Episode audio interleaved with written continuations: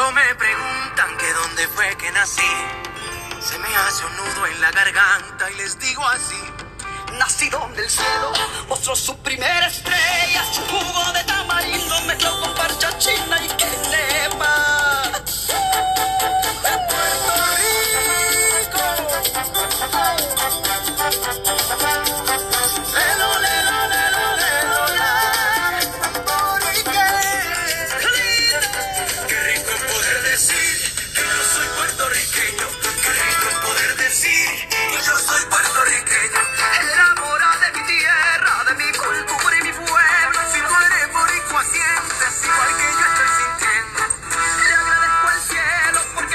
Saludos, muy buenos días, muy buenas tardes, muy buenas noches. No sé en qué momento usted como estudiante, incluso su familia, porque yo los invito a que tengamos un aprendizaje conjunto, ¿verdad? Ya sea usted como estudiante como con la familia, que podamos disfrutar de este segmento que estaremos publicando en este podcast que se titula Hablemos de Historia. Esta es su maestra, amiga, Merari Tirado García, maestra de la escuela Ladislao Martínez Oteros en Vega Alta. Este es mi año número 26.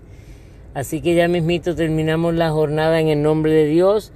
Y como he dicho en muchísimas ocasiones, para mí es un privilegio, es un honor, es un placer poder ser maestra.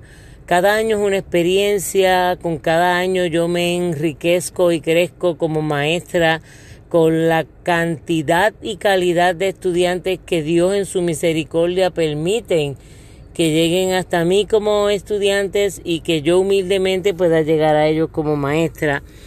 La clase de historia para mí honestamente es exquisita, maravillosa, me apasiona, lo disfruto. Eh, y entiendo que los que ya han tenido, ¿verdad? Esto, la oportunidad de coger clase conmigo, pues saben que es así. Soy muy efusiva cuando hago lo- los temas de historia.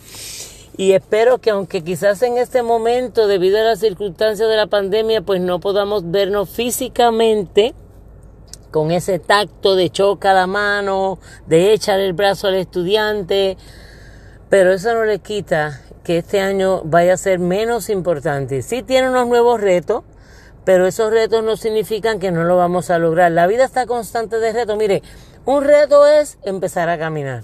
Un reto es comenzar a comer. Un reto es comenzar a escribir. Para que usted vea, no todos lo, lo hacemos a mismo, al mismo ritmo ni al mismo paso, pero todos lo logramos. Es cuestión de la persistencia. Como siempre digo, no es llegar primero, no es una competencia. Para mí la educación no es una competencia. Y yo estoy en contra de los estilos de educación que lo que establece es solamente la competencia para los estudiantes. Al mundo competitivo. ¿Y qué te va a llevar ese mundo competitivo al final del a la caso, al caso si no es, pues, gana tú para aplastar al otro? No, no, no, no, no. Bueno, esa es mi mentalidad. Y por ejemplo, mire, mire una bomba, porque la bomba es algo de lo que vamos a estudiar en la cultura de Puerto Rico y dice así. Mi padre me dijo a mí que comiera y que callara y que no me metiera en lo que no me importara. Oh, sí, sí, sí, ciertamente hay gente y ahí me meto yo también que a veces nos metemos en lo que no nos importa. Bueno, pero usted se puede meter en los asuntos que se hablan aquí en este país, ya sea de historia, política, religión, economía, cultura, sociedad, pero cuando usted conoce y usted conoce cuando usted busca información, cuando usted se instruye y no de, de Pepe Caracachimba y no de Juana la Matapuerco, eh, que son personas decentes en la comunidad, estoy hablando genéricamente. Usted tiene que buscar las fuentes primarias y secundarias que apoyan las ideas correctas de este país. Y ahí vuelvo a uno de los argumentos míos en mis clases humildemente y es que yo entiendo que la verdadera historia no está descrita. Mire, yo le voy a dar dos ejemplos. Si a usted le gusta la pizza y la pizza que le gusta es la de chorizo, no importa que el amigo de usted le diga, ay, brother, pero es que la de queso está pasada. Y es extra queso. Porque ya tú estás acostumbrado a la de pizza o a la de pepperoni. Y en ese sentido, tu mente ha sido acondi- acondicionada a que esa es la pizza que te gusta a ti. Pasa lo mismo en dos renglones. político y religioso. ¿Qué nos han dicho a los puertorriqueños por año? Ah, ustedes son unos vagos, brother. Ustedes no dependen. Ustedes dependen de, de, Estados Unidos o de otras ayudas porque si no ustedes no subsisten. Ustedes no tienen la capacidad. Bueno, si usted como joven, si usted como estudiante, si usted como hijo, un papá nunca le ha enseñado ni siquiera cómo subirse las pantaletas, ay, yo me caracterizo por ser bien así, como que bien sencilla. Porque tal vez puedo usar muchas palabras extravagantes, pero yo quiero que usted entienda en arroz y habichuela lo que yo quiero explicarle a usted de por qué los estudiantes hoy en día no aman la historia, no aman su país, no aman sus raíces y sienten hasta vergüenza y hasta sienten que son menos que los demás. Ay, bendito. Bueno, pues es una de las metas mías como maestra, porque déjeme decir una cosa. Si usted conociera la verdadera historia, usted va a entender que la historia y la geografía del lugar donde usted vive va a transformar positiva o negativamente su percepción, que no es otra cosa que su idea de su país. ¿Ah? Entonces, por ejemplo, siempre nos han dicho que somos chiquitos, que si pito, que si flauta. Bueno, pero lo que pasa es que a pesar de que somos chiquitos, yo los invito a que haga una pequeña investigación. Mire, salga por la número dos. ¿Mm? Vamos, zúmbate. Y ve buscando todos los negocios que hay de Puerto Rico. Bueno, bueno, bueno, bueno, bueno. Vas a encontrar mucho cuchifrito, vas a encontrar hot dog, vas a encontrar que si pollo este, vas a encontrar, pero las megatiendas no son de puertorriqueños. Ah, que la franquicia la compró un puertorriqueño, pero la mayoría no. ¿Qué sucede eso, jóvenes? Que hay unas ganancias de una economía que se generan unos empleos, pero que a la larga toda esa ganancia va a donde va la matriz, el origen de esa industria. ¿Ok? Hay algo que yo siempre le digo a mis estudiantes en todos mis años que he sido maestra de historia de Puerto Rico, orgullo lo digo, aleluya. Hay dos recursos importantes en cualquier país y así se llama este segmento, hice esta introducción, pero el segmento se llama los recursos valiosos de un país. Los recursos valiosos de un país. ¿Quiénes son? Dos y ninguno es más importante que el otro, porque uno va con el otro. La tierra, naturalmente, jóvenes. Hay muchos continentes, hay muchos países y más cerca a nosotros hay lugares en Estados Unidos, algunos estados, que no tienen la riqueza de la tierra que tenemos nosotros, porque son desérticos, porque el clima de allí no le permite tener cierto tipo de, de, sembradío, de agricultura.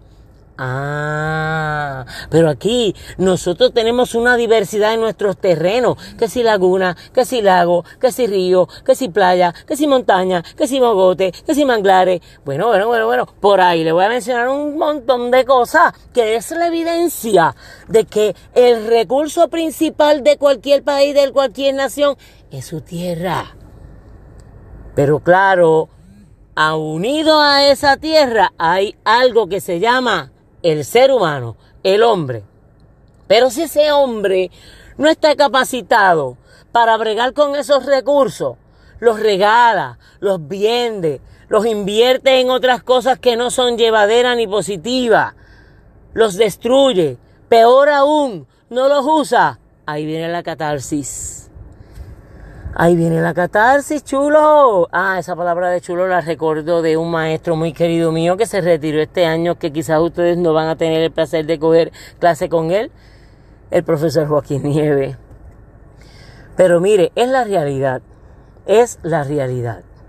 Así que nada, en la introducción de, de estos podcasts es una de las cosas que yo quiero ir esto, ¿verdad? Expresándole a ustedes algunas ideas, algunos pensamientos referente a mi clase de historia de Puerto Rico, que usted pueda ir analizándolo. No nos vamos a ir para los indios, yo, los indios ya hace jato que se murieron. Bendito sea el Señor y los indios. Y Majayo Parta Cristóbal Colón. No, aquí en grado 10 se supone que el maestro que usted tuvo en cuarto grado, en séptimo grado, le haya dado el inicio de la historia de Puerto Rico. Aunque yo voy a hacer una recopilación sencilla y rápida. Yo parto desde el momento en que nosotros los puertorriqueños cambiamos de colonia, de ser colonia española a ser colonia estadounidense. Y que conste que colonia no es la colonia esa que tú te echas de perfume, de Calvin, Calvin Klein o lo que sea. No, es un territorio que tiene su propia cultura, su propia creencia, sus propias ideologías, hasta su propia bandera, pero está sujeto a otro. Por ejemplo, ustedes. Ustedes son colonias de sus padres. Ah, que yo soy grande, que yo gano dinero. Ajá, chulitos, traten de comprar un carro y ponerlo a su nombre. No puedes porque eres menor de edad, necesitas la autorización de tu padre o tu madre o tu, o tu encargado.